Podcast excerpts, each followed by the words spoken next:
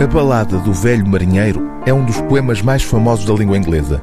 Publicado por Coleridge no final do século XVIII, é considerado uma das obras fundadoras do romantismo inglês. O poeta Alberto Pimenta traduziu o longo poema narrativo de Coleridge em 1960 como parte da sua tese de licenciatura.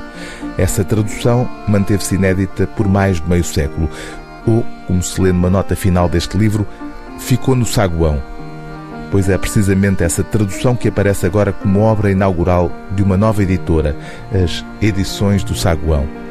Alberto Pimenta recria em língua portuguesa a balada do velho marinheiro, dando-lhe uma musicalidade muito próxima dos rimances ou romances populares portugueses, com o recurso aos versos de sete sílabas, a chamada redondilha maior.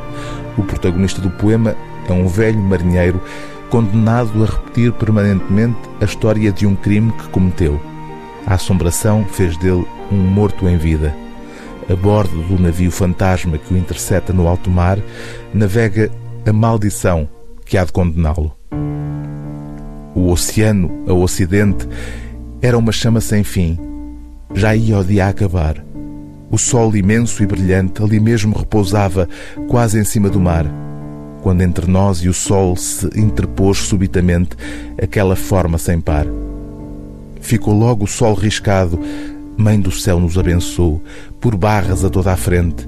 Era como se espreitasse por detrás de um gradeado, com o rosto largo e ardente.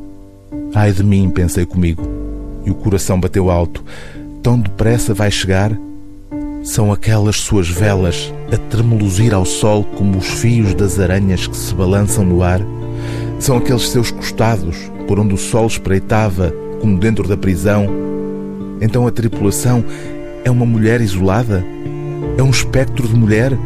E há outra, além da primeira? Mas então, será a morte que ela tem por companheira?